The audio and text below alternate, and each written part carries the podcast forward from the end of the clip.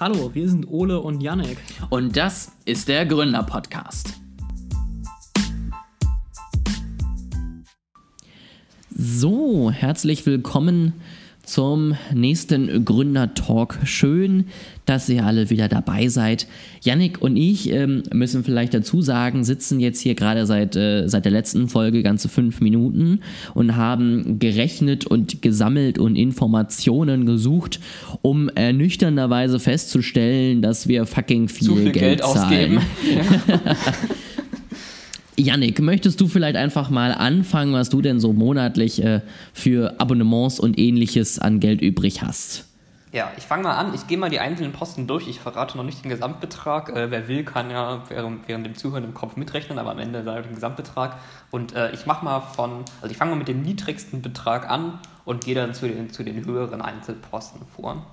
Also, mein niedrigster Einzelbetrag ist iCloud 1 Euro pro Monat für den kleinsten Speicherplan, damit ich meine Backups und noch ein paar Sachen, wenn ich gerade im äh, gerade irgendwas speichern will im Apple-Universum, dass ich da ein bisschen Speicherplatz habe. So, dann nutze ich OnePassword. Das kostet 3 Euro pro Monat für meine Passwörter. Und Todoist Premium äh, habe ich gerade vor ein paar Tagen ähm, abgeschlossen. Auch 3 Euro pro Monat kann man jetzt sagen, ist vielleicht für eine To-Do-Liste dann so viel Geld, also verhältnismäßig viel Geld auszugeben, ein bisschen viel. Aber ich finde, es nutzt mir halt schon bei meiner Arbeit. Und ich sag mal, wenn ich irgendwie meine Arbeit besser mache und dadurch unsere Firma voranbringe oder eine Beförderung mehr kriege, dann habe ich die drei Euro ja auch schon mehr als wieder drin. Deswegen habe ich das jetzt mitgebucht. So, dann kommt ähm, Audible. Habe ich gerade frisch abgeschlossen äh, für ein Hörbuch, das ich hören wollte.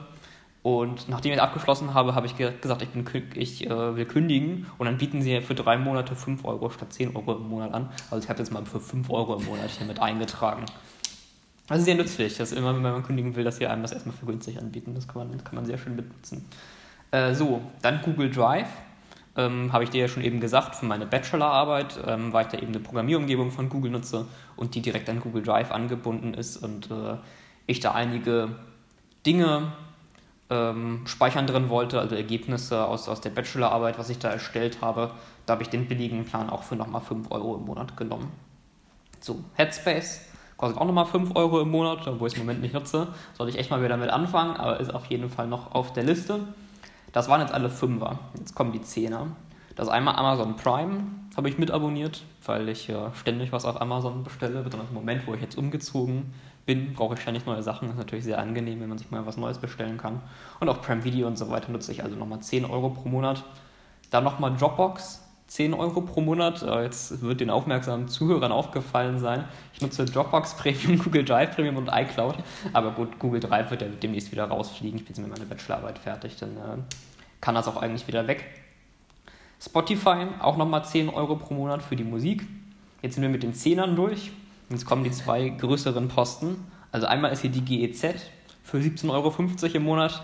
Da habe ich ja nun keine Wahl. Da muss ich ja nun irgendwie, also was soll ich jetzt sagen. Und der allergrößte Posten, wahrscheinlich jetzt ein Schock für die meisten Zuhörer, wie viel man für Zeitungen bezahlen kann. 30 Euro im Monat zahle ich für mein Abonnement des Economist. Und äh, wer jetzt aufmerksam mitgerechnet hat, dem wird aufgefallen sein, das sind 99,50 Euro, also fast genau 100 Euro äh, im Monat. Also quasi ein Drittel oder ein bisschen weniger als ein, ein Drittel geht an den Economist und äh, der Rest an diverse digitale Produkte. Also 100 Euro ziemlich genommen. Ja, Janik, äh, du ziehst durch. Ähm, ich würde sagen, bei dir läuft auf jeden Fall. Ich habe jetzt ja auch äh, seit dem Umzug äh, dankbarerweise ein, ein Schreiben von der GEZ-Stelle bekommen, mich dann erstmal 30 Minuten lang über die GEZ aufgeregt und dann doch natürlich irgendwie die Scheißinformation ausgefüllt und ähm, soll, ja. Soll ich dir was sagen, Ole? Ich hoffe, wir können danach noch, ich hoffe, wir können danach noch Freunde sein äh, und du mich nicht zu sehr für einen, für einen Streber hältst oder einen was ist ein Wort dafür? Kannst du als Eilmann bezeichnen? Naja, jedenfalls, ähm, ich habe mich, bevor die GEZ die Meldung vom Einwohnermeldeamt bekommt, habe ich mich selbstständig auf deren Webseite registriert und gesagt, dass ich ab jetzt zahle. Und ich vermute mal, ich bin die erste Person, die das jemals gemacht hat. Ja, wahrscheinlich sitzt da irgend so ein schlafender Typ vor dem vom Monitor und wacht so auf und denkt, was ist passiert? Hat sich einer angemeldet von alleine? Das hatten wir ja noch nie. Haben wir da überhaupt einen Prozess für? Also, äh, ich sag mal so, äh, ich wusste noch nicht mal, dass man das überhaupt kann, deswegen hätte ich das nicht machen können, ich hätte das aber auch nicht getan.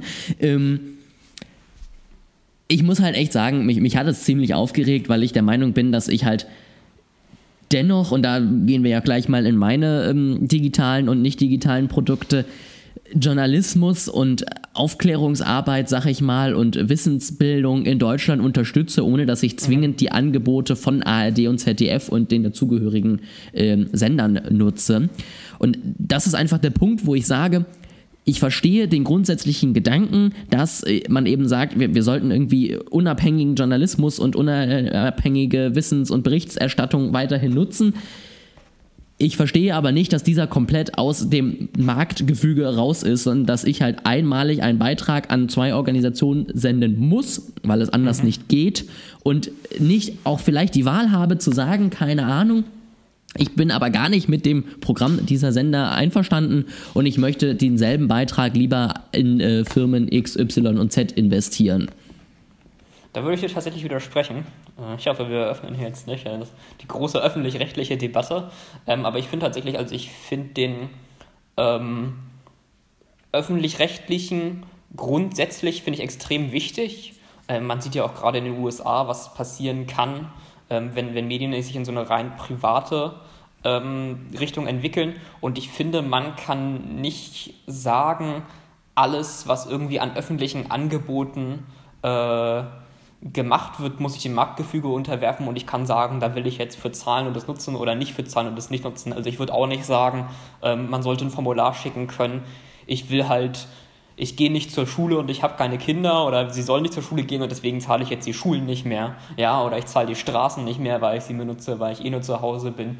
Oder ich äh, zahle Hartz IV nicht mit, weil ich es selber auch nicht, nicht nutze und wahrscheinlich nie nutzen werde. Ne, also ich finde, öffentliche Einrichtungen steuern, aber auch der Rundfunkbeitrag ist schon was, wo wir demokratisch entschieden haben, dass es wichtig ist und wo sich dann auch alle mit dran beteiligen sollen müssten. Ich kann dir natürlich bei diesem Plädoyer jetzt schwer widersprechen und sagen, nein, ich möchte aber kein Hartz IV mitbezahlen, weil ich das grundsätzlich blöd finde. Ähm, ich bin eben trotzdem so ein bisschen erbost darüber gewesen, weil ich dann halt auch nochmal in meinen digitalen Konsum reingeguckt habe und halt wirklich sagen kann, dass ich bis auf den, äh, die Push-Nachrichten, die ich morgens und abends von der Tagesschau in meinem Messenger bekomme, kein weiteres öffentlich-rechtliches Abonnement oder irgendwie Programm nutze, weder auf mhm. YouTube noch auf Instagram noch sonst wo, wo ich halt sage, gut, dafür ziehen sie mir schon einen ganz schön happigen Betrag ab, ähm, den ich da monatlich zahle. Da zahle ich für alles andere monatlich weniger und nutze es mehr. Und das ist mir in dem Moment schon ein bisschen äh, flau äh, auf den Magen geschlagen. Also was ich auf jeden Fall sagen würde, ist, ähm, dass viele Dinge innerhalb der öffentlich-rechtlichen reformiert werden müssen, insbesondere die Rundfunkbeiräte. Also das sind ja die Gremien, ne, also halt so, eine, so ein Rat quasi, ähm, der die öffentlich-rechtlichen so ein bisschen leitet und größere Entscheidungen trifft. Und ähm, ich habe mal nachgeschaut, wer da eigentlich so drin sitzt. Und eine der größten Fraktionen, wenn nicht die größte Fraktion, ähm, sind Kirchen und andere religiöse Institute die dort eben ihre Mitglieder hinsenden. Und das finde ich halt nicht sinnvoll in einem säkulären Staat, ja, dass die öffentlich-rechtlichen, die von allen irgendwie bezahlt werden und ne, also keine staatliche, aber eine öffentliche Institution sind, ähm, dass deren Le Leitung sehr stark von, von äh, religiösen Instituten dominiert wird. Das, das halte ich nicht mehr für zeitgemäß. Das ist auf jeden Fall richtig, bevor wir jetzt aber wieder komplett auch Zu in dieser Folge, genau. Folge eskalieren und nicht zu unserem eigentlichen Thema kommen. Ähm, Kurz nochmal sozusagen von, von mir die Auflösung. Äh, ich zahle tatsächlich an digitalen Angeboten insgesamt, glaube ich, 30 Euro, ähm, verteilt auf eben ein Apple Music Abonnement, wo ich aber nur irgendwie 2,50 zahle, weil ich das in der Familie gebucht habe. Ein iCloud-Speicherplatz, ein etwas größer, den ich leider noch komplett zahle. Ähm, ich zahle Netflix regelmäßig ein wenig Geld. Ich zahle ähm, One Password regelmäßig ein wenig Geld und ähm, damit bin ich dann aber auch schon relativ schnell tatsächlich bei den digitalen Dingen durch. Die habe ich tatsächlich letztens mal durchgepflügt und da ein paar Dinge gekündigt. Genau, ich zahle auch für Headspace, nutze es aber noch im Gegensatz zu dir. Ähm, wie gesagt, da komme ich dann auf 29,50. Ähm, obendrauf kommt halt, äh, was ist die GEZ irgendwann mit 18 oder so im Monat, ne? 17,50. 17,50, also nochmal für die GEZ, ähm, die dazukommt. Und dann habe ich tatsächlich auch, ähm, wie du, Zeitungen bzw. Zeitschriften abonniert. Abonniert, ja, abonniert, ähm, die dann insgesamt auf, äh, ich habe es gerade mal im Kopf ausgerechnet, es war sehr, sehr schwer, 40 Euro kommen. Dementsprechend ähm, bin ich tatsächlich, glaube ich, etwas besser weggekommen als du, aber liege auch schon bei 87 Euro im Monat, die ich in irgendwelches Geld investiere. Ähm, also man sieht doch, man gibt mehr digital aus, als man sich vielleicht vorher äh, vorstellt. Aber du zahlst mehr für Journalismus als die digitalen Angebote, ne? Ja, tatsächlich. Ähm, ich habe den Journalismus aber auch auf, äh, das habe ich dir gerade schon erzählt, drei ja. Angebote aufgeteilt. Also äh, ich lese sozusagen äh, mehr oder weniger unregelmäßig die Zeit ähm, und habe dann im Studium noch eben Brand 1 und Impulse für eben Marketing, Design und Unternehmertum abgeschlossen, um da eben auch immer mal wieder daraus zitieren zu können und da mich weiterzubilden ab von eben den Punkten, die man im Studium mitbekommt und fahre damit immer noch ganz gut. Ich habe es dir auch schon erzählt, selbst wenn ich nicht immer regelmäßig zum äh, Lesen komme, finde ich das auch dennoch irgendwie gerecht, äh, beziehungsweise nötig, ja. da ein bisschen Geld rein zu investieren, weil ich halt freien und unabhängigen Journalismus eigentlich ganz positiv finde. Und wenn man das unterstützt und sagt, die Inhalte ne, spielen grundsätzlich damit ein, dann finde ich, kann man das eben auch äh, gerne mal zahlen. Ich finde es sehr interessant, also weil wie gesagt, ich zahle ja 30 Euro an den Economist, 17,50 an die GEZ, also gemeinsam 47,50 Euro, gesamt 99,50 Euro, also fast die Hälfte für eine Zeitung und die öffentlich-rechtlichen und also quasi ungefähr genauso viel für diese, wie für diese endlose Liste an digitalen Sachen, die ich äh, hier habe. Das finde ich sehr interessant. Das stimmt auf jeden Fall, wobei man natürlich auch sagen muss, ich glaube, dass äh, beim Journalismus immer noch ein paar mehr Menschen mit äh, drin sind in ja, dem Prozess absolut. als bei der Erstellung also, deiner Dropbox. Ich finde den Economist ähm, zwar schon teuer mit 30 Euro im Monat, aber man muss ehrlicherweise sagen, ähm, die berichten ja weltweit und die haben halt auch weltweit Journalisten vor Ort, ja. Also natürlich in Europa und in den USA, aber auch in China, in Südamerika, in Afrika, in Russland, im Bereich Asien, Pazifik. Ähm, haben sie halt überall Leute, die da vor Ort recherchieren und auch wirklich gute journalistische Arbeit machen. Und ähm, das führt natürlich auch zu enormen Kosten, also allein schon die Reisekosten.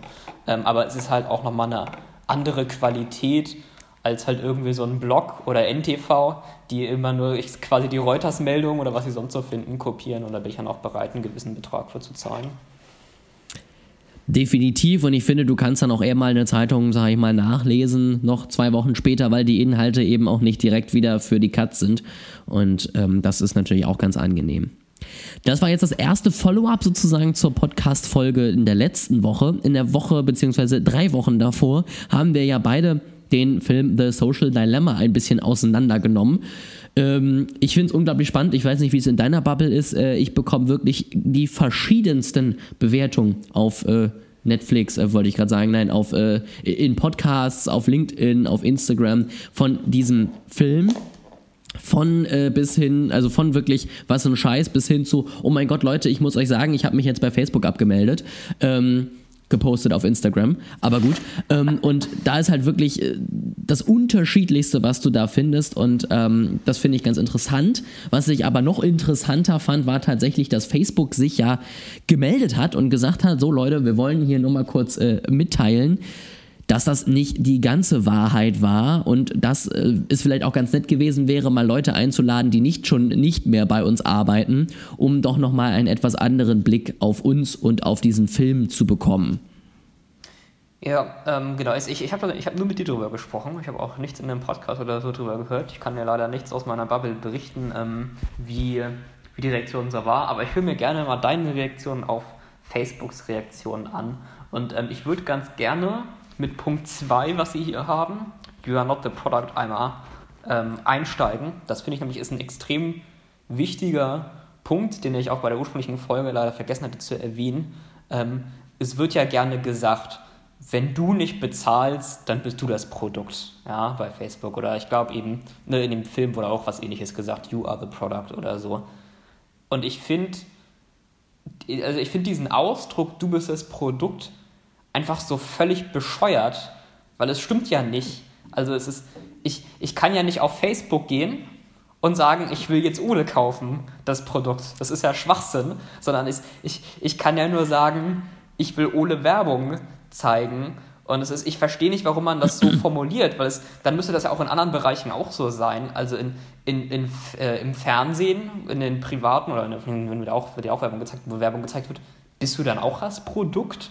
Oder wenn du draußen irgendwo lang gehst und eine Reklametafel siehst, bist du dann auch das Produkt? Also nur, nur weil man irgendwo Werbung sieht und weil das Geschäftsmodell ist, wir, wir zeigen Leuten Werbung und da bezahlen dafür Geld, werden doch die Menschen, die diese, die diese Werbung ansehen, nicht zum Produkt, sondern das, das Produkt ist, ist die Werbeschaltung. Nein, Janik, das siehst du völlig falsch. Das nächste Mal, wenn du mit jemandem gleichzeitig auf eine Werbetafel guckst, gehört er dir. Richtig, richtig. Schön. Steht im Ähm, BGB-Paragraph 511, ne? Hast du, hast du gerade nachgeschaut? Ja, ja, ich, ich habe mich da bestens informiert. Ähm, das ist ganz witzig, weil tatsächlich, das ist ja der Punkt 2 hier in dieser Auflistung, der, den sie auch nochmal ganz klar machen, eben als Facebook. Ähm, wo eben ja auch nochmal drin steht, you are not the product. Und es ist halt einfach, also ich, ich verstehe den Punkt, den sie damit aussagen wollen. Es ist halt trotzdem falsch. Also es ist halt einfach, wenn du Dinge formulierst, finde ich, musst du gucken, dass du Begriffe richtig verwendest. Und ein Produkt ist etwas eben, wie du schon sagst, wo ich Geld gebe und im Gegensatz einen Mehrwert bekomme.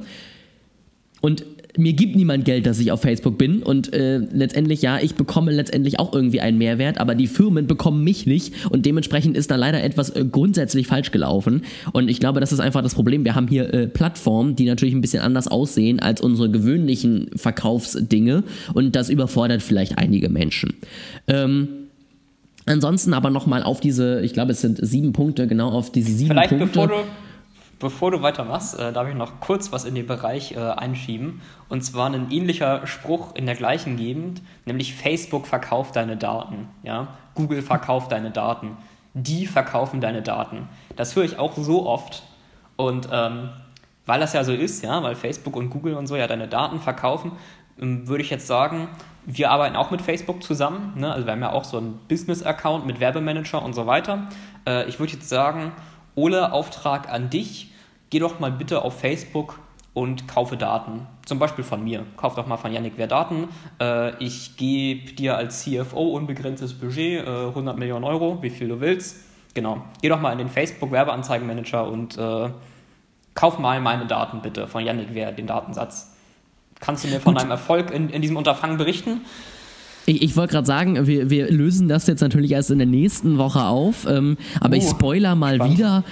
Ähm, wir haben noch keine 100 Millionen äh, Euro ausgegeben in der nächsten Woche, keine Sorge.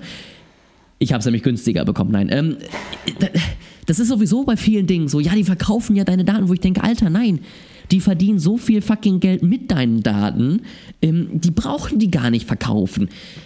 Und die letztendlich ja auch immer, ich glaube, eigentlich müssten alle Leute mal in den Werbeanzeigenmanager gehen. Das ist jetzt wirklich mal ein, Appell. Das müsste Facebook auch eigentlich mal freischalten und sich mal gucken, was ich dort als Person machen kann. Und ich kann dasselbe machen, was Cola auch machen kann und was Apple auch machen kann. Nur, dass die das mit mehr Geld machen und vielleicht etwas besseren Support bekommen. Aber ich kann dasselbe tun in diesem Manager. Und das Einzige, was ich tun kann, ist, dass ich sagen kann, meine Zielgruppe, die ich mir überlegt habe, sieht so aus, hat die Interessen und äh, macht das und das und ist auf Instagram erreichbar. Das stelle ich ein, leg da 300 Euro dahinter und dann bekommst du es angezeigt. Ich weiß aber nicht, dass Janik wer das jetzt angezeigt bekommen hat, sondern ich bekomme am Ende nur zurückgespielt, wir haben deine Zielgruppe angesprochen und 100% haben geklickt. Dann weiß ich, wow, ich bin gut. Oder sie sagen, wir haben deine Zielgruppe angesprochen und niemand hat geklickt. Dann weiß ich, ich bin nicht gut. Und das ist alles, was ich sehe. Ich sehe noch nicht mal, ob jetzt eine 14-Jährige in Köln das geklickt hat, sondern ich sehe nur, dass da 14- bis 19-Jährige dabei waren und dass ein paar davon in Köln gewohnt haben.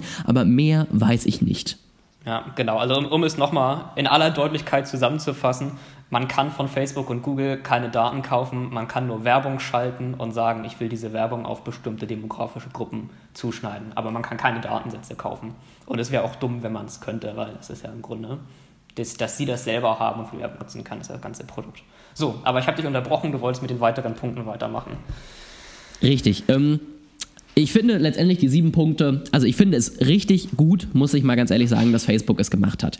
Ich finde es richtig gut, dass sie eine Meinung geschrieben haben und man muss natürlich direkt vorweg sagen, Facebook hat ein klares Interesse, genauso wie die Filmemacher von diesem Film ein klares Interesse hinter dieser Werbung äh, hinter dieser Aussage hatten. Facebooks Interesse ist dir zu sagen, dass das Bullshit ist und der Film will dir sagen, dass Facebook Bullshit ist. Ich glaube, keine Seite hat zu 100% recht, aber ich finde es einfach schön, beide Seiten lesen zu können, mich über beide Seiten informieren zu können und mir dann meine eigene Meinung zu bilden. Mhm. Grundsätzlich sagt Facebook halt so schöne Sachen wie wir machen nicht addictive, ja, also letztendlich äh, wollen wir sozusagen nicht Leute an uns abhängig machen, sondern wir wollen einfach dir nur Mehrwert bieten und dir ein gutes Erlebnis bieten. Es führt vielleicht am Ende natürlich dazu, dass du viel Zeit darauf verbringst und ich glaube, wir müssen nicht darüber reden, dass es viele Leute gibt, die Smartphone und äh, Social Media abhängig sind.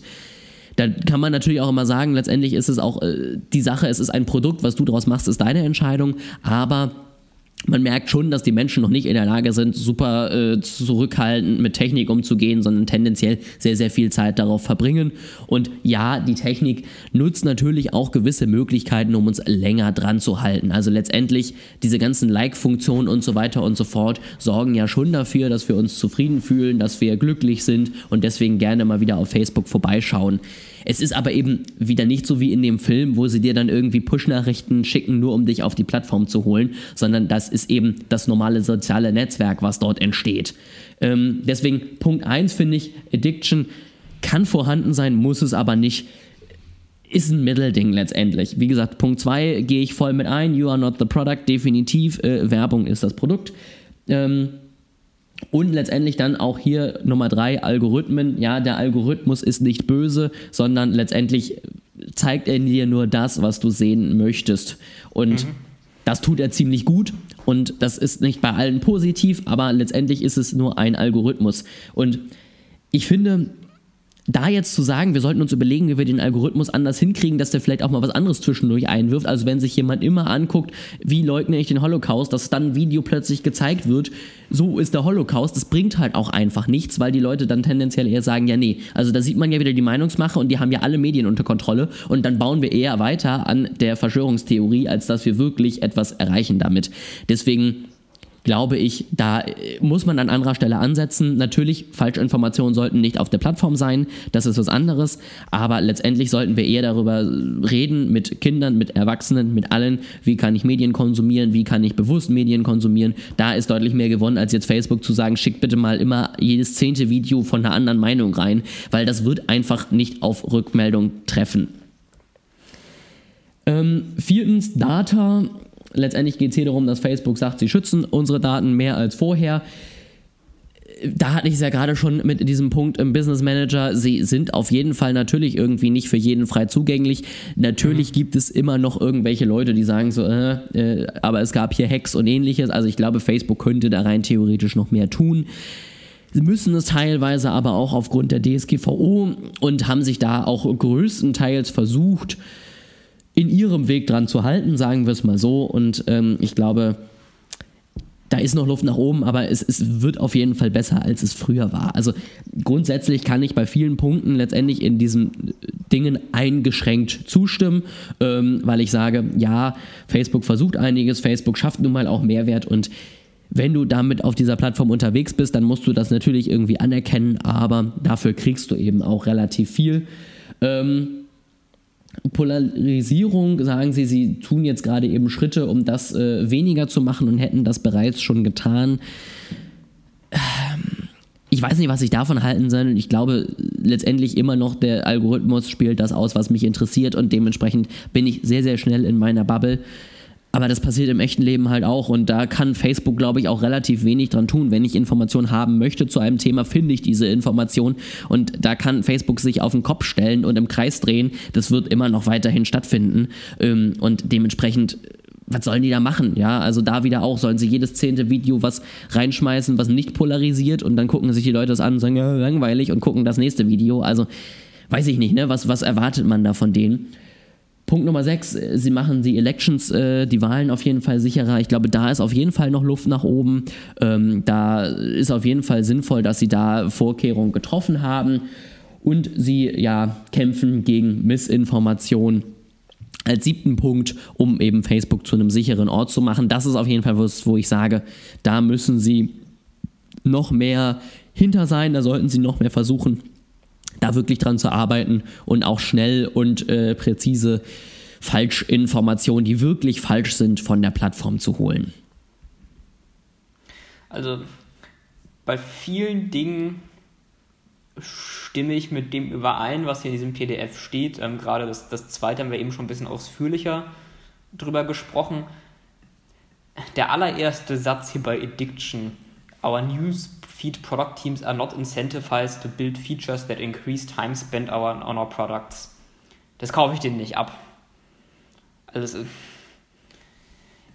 ich kenne also, jetzt die internen Workings von Facebook nicht, ähm, aber ich weiß auf jeden Fall, dass es zum Beispiel bei YouTube so ist, dass der Machine Learning Algorithmus darauf getrimmt wird, dass du möglichst viele Videos anguckst und möglichst lange auf YouTube bleibst. Und es, also es, es kann natürlich sein, dass das nicht ausschließlich bei Facebook so ist, aber es wird ja zu einem gewissen Grad so sein. Also du kannst mir ja nicht erzählen, dass sie nicht zumindest ein bisschen versuchen, dafür zu sorgen, dass die Leute ihr Produkt nutzen und auf der Plattform sind und sie Geld verdienen. Also es ist ja ein gewinnorientiertes Unternehmen. Das kann mir ja keiner sagen. Da gebe ich dir vollkommen recht. Das war ja auch das, was ich sage. Sie sagen hier, sie möchten Wert schaffen und nicht addictive machen. Es führt dann halt am Ende zum selben. Also sie können natürlich immer sagen, das Ziel ist es nicht, die Leute sozusagen auf der Plattform zu halten. Das Ziel ist es nur, ihnen eine tolle Plattform zu bieten. Das ist halt so ein bisschen, äh, keine Ahnung, ja. Das Ziel war nicht, ihn umzubringen. Das Ziel war nur, das Messer in den Bauch zu stecken. Also... Äh, ich weiß, der Vergleich hinkt ein bisschen, aber es ist halt einfach. Es ergibt, es ergibt nun mal dasselbe. Also egal, was Facebook an ihrem Algorithmus verbessert, es führt immer dazu, dass ich glücklich da bin und länger dort bleibe. Punkt. Und äh, damit verdienen die Geld. Die verdienen kein Geld, wenn die App auf dem Handy installiert ist. Die verdienen eher Geld, wenn ich die App auch geöffnet habe. Und natürlich versuchen sie, möglichst viel Geld zu verdienen. Sonst wären sie nicht so reich und erfolgreich, wie sie es jetzt sind. Hm. Was ist jetzt das Fazit? Ich persönlich finde das Fazit, was ich am Anfang auch schon gesagt habe, ich finde es gut, dass Facebook da was rausgebracht hat. Auch hier sehen wir natürlich, dass Facebook eine eigene Agenda dahinter hat, ein Ziel mit dieser Aussage hatte. Ich muss sagen, ich stimme der Aussage von Facebook mehr zu als dem Film, weil ich den sehr schwarz und weiß fand. Es ist beides nicht 100% perfekt. Irgendwo in der Mitte ist der richtige Weg. Und letztendlich mein Fazit ist dasselbe, was ich beim letzten Mal auch gesagt habe. Wir sollten anfangen, sinnvoll damit umzugehen. Wir sollten eben auch lernen oder anderen eben zeigen, wie man gut mit solchen sozialen Netzwerken umgehen kann, damit wir als Gesellschaft weiterhin davon profitieren und eben nicht irgendwie zum Opfer dieser Netzwerke werden.